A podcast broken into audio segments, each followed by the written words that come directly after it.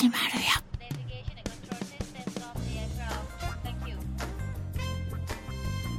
ハッシュタグ逆腹。この番組は逆の物差し校と腹を作る読書会の逆腹をつなげた逆腹が番組名になっています。逆の物差し校名古屋の代表私市川秀幸が読書体験と日常生活をリンクさせて物語っていくラジオ番組です。今日の番組はフリートークのコーナーということでですね先週に続きましてなんですが9月29日小川さん×逆物名古屋やりました。今回はパート2ということでね。でその時のテーマが読書についてだったのでまあその辺のお話をしたいします。そしてエンディングへと続く約15分から25分に収まる番組になります。さあ今日も元気にいきましょう。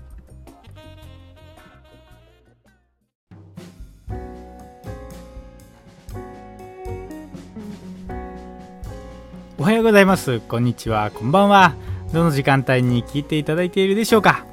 ハッシュタグ逆腹今週も元気にスタートしていきます。ということでですね9月29日の日曜日に読書のすすめのね小川さんに名古屋来ていただいて逆の物差し子名古屋ということでですね開催をいたしました。で前回のねポッドキャストの番組の、まあ、後半の部分でフリートークっていうのね作ってそこで、まあ、小川さんに来ていただいてその勉強会やるまでにね迫田さんと3人でいろいろお話しする機会があってですねそこでなんか私なりに感じたことを、まあ、こんなこと感じましたっていうような話を前回のポッドキャストのね番組の中ではしたんですけれども今回はねじゃあその実際勉強会ってどんなことだったのかっていうようなところそして、まあ、読書タイトルがですねその時読書についてということで参加者の皆様のねまあ、それそれぞれの考えを、まあ、言い合うというか、まあ、聞かせていただき合うみたいなね。そんな機会だったのでその辺のところをお伝えしていきいこうと思うんですけどね今日は。まずですねその読書についてっていうことなんですけれどもそうですねその参加の皆様がそれぞれ、まあ、読書ってどういうものだと捉えてますかみたいなね話をまあそれそれぞれの人が感じるところをね話していくんですけどね、まあ、やっぱりいろんな考え方というかいろんなね意見があって今回はそういう意見をね聞き合うっていうことが、まあ、あるある意味では目的だったのでなんか読書というものはこういうものであるみたいなね正解を探すというよりもそこにいる皆様のね本に対する向き合い方だったり読書というものに関するものの向き合い方みたいなことをねお互いに話すというようなことをやりました。中にはねそうですね。本当に大事にしている本があるっていうようなことでね。そういった話があったりとかあとは最近はもう本が好きな、ね、読みたい本があるんで買うんだけどなかなか読むことができなくて本をどんどんどんどん溜まっていくんですけどどうしたらいいでしょうかっていうね質問があったりとか、まあ、そんなような話をねそれぞれしていったんですけどね。まあその時には私は、まあ、特に発言しなかったので、まあ、皆さんのね考え方なんかをいろいろ聞きながらちょっと参考になるようなねところを聞かせていただいてね。今回ね初めて参加していただく方がいらっしゃったので特にその方はですね非常にたくさん勉強されていて本とかもね読んでおられてなんかほんとその考え方もねすごいしっかりされていたのでそれをねなんか皆様にこう聞かせていただきながらっていう話がねよくあって内容としてはうんとまあ、日本のね昔ながらのそのなんていうのか勉,、まあ、勉強というかあり方でもに戻っていくのっていいんじゃない大事なんじゃないのかなというようなことをおっしゃってまして、まあ、江戸時代のね寺子屋教育とかですね、うん、あとはまあ明治の初頭のまあ教育方針だったりとかっていうのはこういうものでしたよねっていうような確認をして、まあ、いわゆる儒学っていうのをねベースにしたあの、まあ、勉強というかねそういったあのお話、まあ、論語とか、まあ、そういった話を、まあ、していただいてね、まあ、こういうことって今の時代だからこそ改めてなんか取り組むのって大事じゃないかなと思ってますというような、ね、ことを言っていただいて。でそういった話に対して、うん、ある方はねいやまあ論語とかもすごく大事なんだけど僕はどちらかというとあの掃除掃除っていうね人がいるんですけどね掃除とか老子とか、まあ、いわゆる老荘思想と言いますけどね。まあ、そういった指導の方がこう何か惹かれるものがありますよっていうようなことをおっしゃった方がいてで、まあ、そのバックボーンには、まあ、ローソー指導とはまたダイレクトに通ずるわけではないんですけどね。日本のね禅ってあると思うんですけどね。その禅の考え方だったり取り組みというかそういったものにすごい惹かれるものがありますよっていうような話をねしていただいてね。やっぱりそこに参加されている皆さんってなんだかんだ本から影響をねこう受けて自分なりのね考え方っていうのを持っておられると思うんですけどそれをね何かその対立の道具に使うというよりも、まあ、やっぱり自分自身のね芯をこう形成していくものとして読書がね本当にそこにいらっしゃった方はですね血となり肉となっているというようなそんなね印象を受けましたね。まあ、肝心のねその読書についてということで言えばですね、まあ、いくつかなんかあの読書ということに関連する本でね思いつくものがあるんでちょっと紹介しようと思うんですけどまずあの非常に有名なものとしてはショーペンハウエルっていう人のね読書についてっていう本あると思うんですけどね。やっぱり本をね読む人にとってみてはやっぱり読書というものに関して考える時って来ると思うんですけど、まあ、私自身もそうなんですよね。読書って何だろうなっていうふうに思う機会があったんですけどやっぱショーペンハウエルとかっていうのは、ね、有名な、まあ、この読書についてっていう本はね、まあ、いわゆるもう古典っていうようなね分類に入ってくるんじゃないかと思いますから、まあ、いろんな人がね本を読んでおりますね。でまあ、ショーペンハウエルなんかをね読めばいろいろとね引用するところがあって、まあ、例えばちょっと紹介するとですね例えばこんなものがあるんですけどね了承を読むための条件は握手を読まぬことである人生は短く時間と力には限りがあるからである。了承を読むための条件は握手を読まぬことである。人生は短く時間と力には限りがあるからである。というところですね。これは非常に有名な一節ですね。まあいわゆる良,、まあ、良い本を読むためには悪い本を読まないとまあ、もちろんそうですよね、まあ、そういったことが書いてあってじゃあ結局悪書っていうのはどういったものかなっていうようなところなんですけどね。まあそれにちょっと関連するところもちょっと引用してみますけれども例えばこういうことが書いてありますね。多数の読書読者がその都度むさぼり読むものに我遅れじとばかり手を出さないことである。例えば読書会に大騒動を起こし出版された途端に造反に造反を重ねるような政治的パンフレット。宗教宣伝用のパンフレット。小説詩などに手を出さないことである。このような出版物の寿命は1年である。多数の読者がその都度むさぼり読むものに我遅れじとばかり手を出さないことである。例えば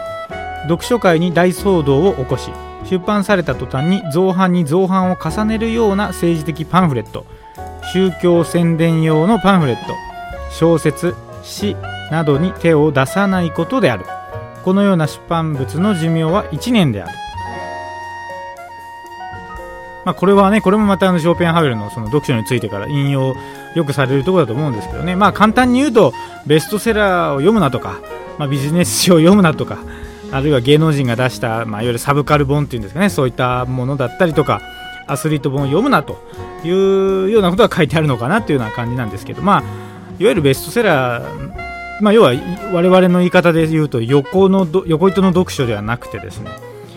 まあ、その横糸を避けて縦糸の読書しようということに通ずるのかなというふうに思いますね。まあ、こういったあのショーペンハウエルの本の、ね、読書について何が書かれているかっていうのは、まあ、もちろん読めばいいんですけど内容を知りたければもうどんだけでも今インターネット調べれば書いてありますから、まあ、そういったものを読み、まあ、ちょっと参考にしつつですね自分なりの読書についてっていうのを考えてみるきっかけにするのはいいかなというふうに思いますね。でもう一つですね、まあ、読書論っていう本があって、まあ、これは小泉進三さんという人が書いている本なんですけどね。小泉進三さんって最近ちょっと読書のすすめさんでもおすすめされることが多かったと思うんですけどね、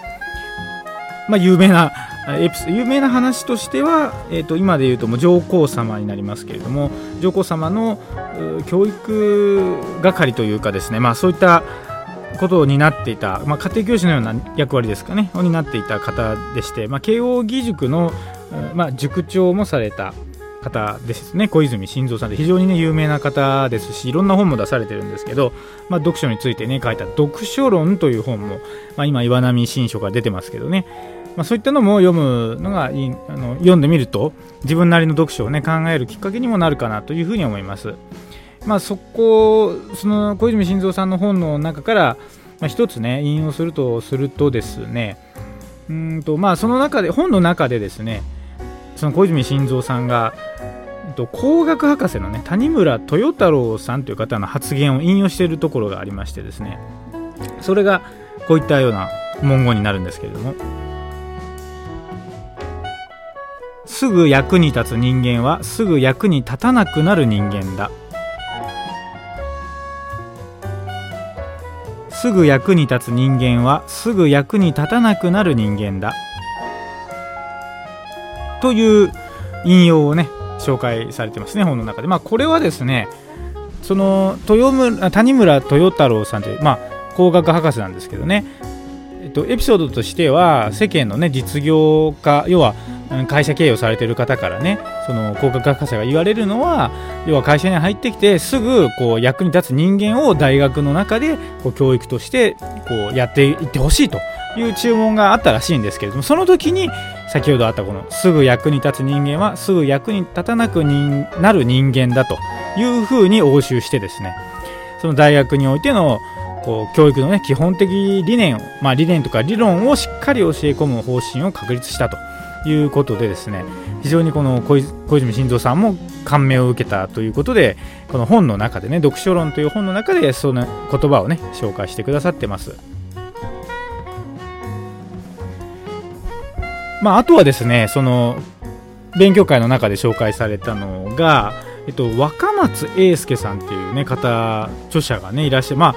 読書のすすめさんでもいっぱい本を勧めてもらってますし非常にいっぱいたくさんね読み応えのある本を書かれている、うんまあ、なんか批評家っていうような肩書きがねついているみたいですけれども私も若松英介さん非常に大好きでですね文体とかなんかそこにの載っているこう感情みたいなものがですね非常にもうなんか共感が多くなってまして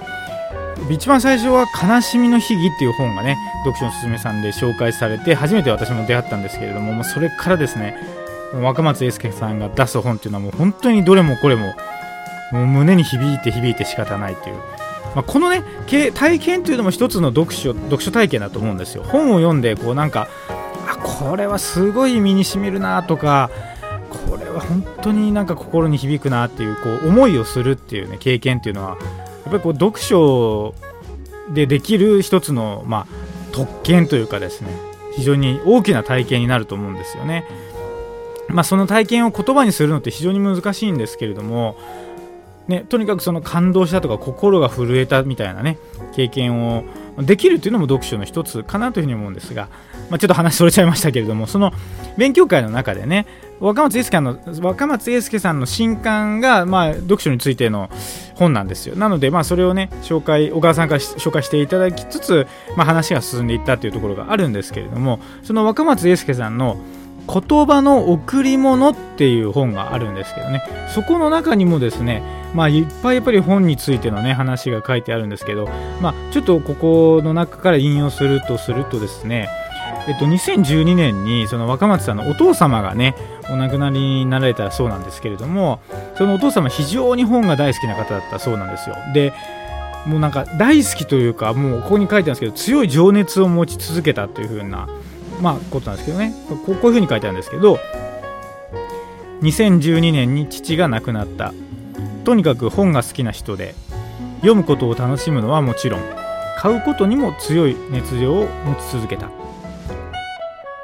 というふうに今書いてあるんです。要は買うことにまあ本が好きなので読むことはもちろんなんですけど買うことにも強い熱情を持ち続けた。まあそれどういうことかって言いますと、まあ、お父様は、ままあ、お亡くなりになるまあ直前のね晩年は目がね悪くなっちゃって本なんかもう読めないというか、まあ、読むのに非常にこう困難な状況になっていたみたいなんですけれどもそれでも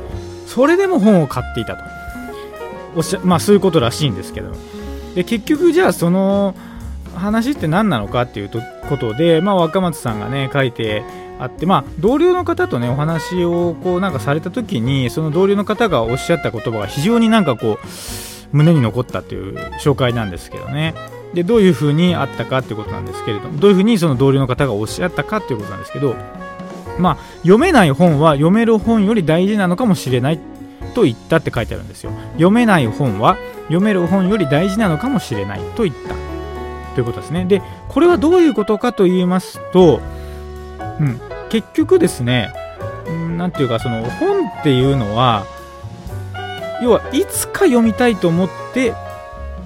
買うわけですよね本を。でその時にパッと読めるっていう時もあるんですけどなかなかね読み出すきっかけがつかめないというか買ったんだけどこうなんか読み始めることができないみたいな経験ってもしかしたらそういう経験ねされてる方リスナーの方にいらっしゃるかもしれないんですけどそれが非常に大事だというふうに若松さんは捉えてそれをま紹介してくださってるわけですよね。だからその本を読みたいと願いながら読むことができない本からも影響を受けるって書いてあるんですけどそこに記されている内容からではない。その存在からであるというか書いてある。まあこういうふうに書いてあるんです。もう一個。私たちは読めない本との間にも無言の対話を続けているということなんですよね。これはね私も非常に非常に共感できます。もう自分の本棚見ると読みたいけど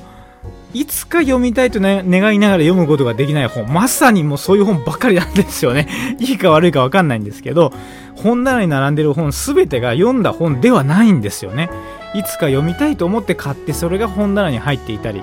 本棚に入ることもできず積んでしまって、まあ、いわゆる積んどく状態になっているものっていうのもあるんですけれどもそれがねやっぱりすごいねそのやっぱり存在からここに書いてありますけど存在から影響を受けるって書いてますけどねまさにそれだなって思いますね。家に帰ってきて自分のね荷物を置いて本棚を見るとやっぱ本が並んでるわけですよ。で、まあ、到底読んでない本もいっぱいあるわけなんですけどもやっぱり、ね、なんかそれを見た時にすごく気が落ち着くというかあ自分要はもうそれって過去の自分の、まあ、いわゆる名残みたいなもんなんですよね。なんかそれをすごい感じるところがあって家に帰ってきて荷物を下ろして本棚を見た時になんかそのすごくね自分と対話しているような感じになるんですね。昔の自分はあこういう本が読みたくて買ったんだなとかいうふうに思うわけなんですよ。うん、それをね、まあ、この若松さんのさっきのね、えっと、言葉の贈り物っていう本の中でそうやって紹介してくださってるんですけどね非常に共感をいたしました。で私なりにですね結局その読書というものはどういうものかって考えて、まあ、いた時にその勉強会当日は言わなかったですけれども私はねこの読書っていうのは自分との対話だっていうふうに捉えてるんですよね。要はさっき言ったみたいに買ったけども読んでいない本がいっぱいある時に過去の自分はあこういう本が読みたかったんだなっていう風にこう振り返るきっかけになってそれもやっぱり自分との対話になるんですよ。であとはですね実際に本を手に取って読んでいる時もそこに書かれていることに「はー」とかですね「へー」とかあこういう風になってるのかとかいろいろ思いながら私は読むんですよね。その時にあ自分は今この本からこういうところにこう感銘を受けているんだなみたいな。もう一つのもう一人の自分がなんかこう客観的に自分を見るような感じでですねなんかこう対話をね自分とするっていうようなそんなね思いをいつもねしながら読書っていうものについて考えたり触れたりしておりますですね。まあ皆さんもね読書っていうといろんな捉え方があると思うんですけれどもどんなような感じでね読書っていうものを捉えていらっしゃるかなというふうに思います。またね何かのきっかけでね教えていただければすごい嬉しいなと思いますしまあ、あとは私は小川さんからま教えてもらった読書っていうのは読むと書くっていう風に書きますよねって。だから本は読んで終わりじゃなくて書く。要はもう本当に実際に書くでもいいですし何か行動するっていうねアウトプットっていうものが両方相まって読書になるんだっていうようなことをね、まあ、以前教えていただいてからね本当に自分自身もなんかそういうようなことを思っておりまして、まあ、読書っていうのは単純に読むだけではなくってやっぱりそれによって行動がどう変わるのかなとかどのように行動しようかなというふうに思うとかですねそういったところも私なりに捉えると自分との対話になるんですけれどもそんなようなことを思いながらですねいろいろと本をに触れる機会を日々毎日ですね持っているわけです。でねまあこういうね本と自分が触れ合ってるこの姿勢をね見て自然と子どもたちも本に触れ合ってくれればいいなというふうに思っております。まあ、本をね読めなんていうふうにね言うと逆になんか読みたくないよっていうふうになっちゃうかもしれないんで、まあ、親がね本を読んでる姿を見てね子供も何か感化されて本を読んででそして本が好きなね子に育ってくれればいいなって思いもあるんですけれどもやっぱりそれもこれもねまずは自分の自分自身からっていうような思い思いで日々取り組んでおります。はい、ということでですね、読書についてこの前勉強会で皆様の意見聞きながら自分自身も感じたことをこの番組でお話しさせていただきました。続きましてエンディングへと続きますので、もうしばらくお付き合いください。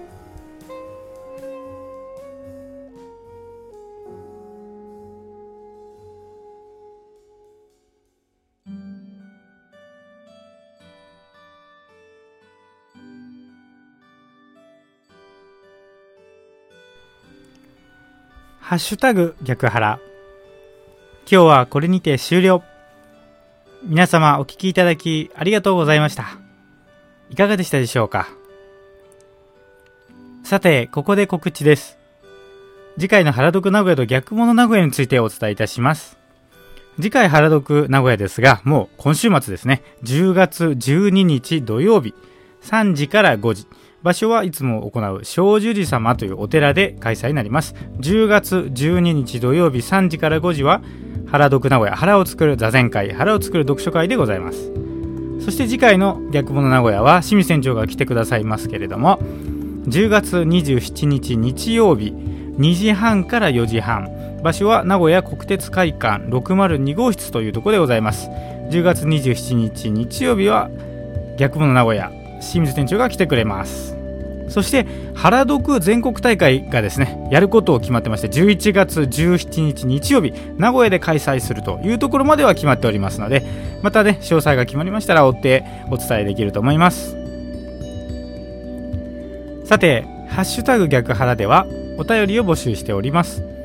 メッセージはメールで送ってください。e メールのアドレスですが逆派アットマーク gmail.com です。逆派の綴りは GYAKUHA です。逆派アットマーク Gmail.com までご意見、ご感想、あるいはアドバイス、何でもいいので送ってください。原徳名古屋に参加したいとか、逆物名古屋に参加したいというのでも OK です。ラジオネームもし書いていただければ、それでご紹介をいたします。メールはいつでもお待ちしております。それでは今日の番組はこれにて終了です。最後までお聴きいただきありがとうございました。ハッシュタグ逆腹次回の配信まで皆様ごきげんよう。さようなら。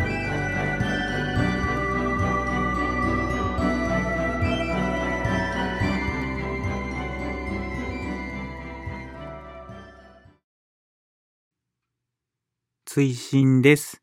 10月12日の腹を作る座禅会腹を作る読書会は台風19号の影響を考えて中止にしました。ごめんなさい。またの機会をよろしくお願いします。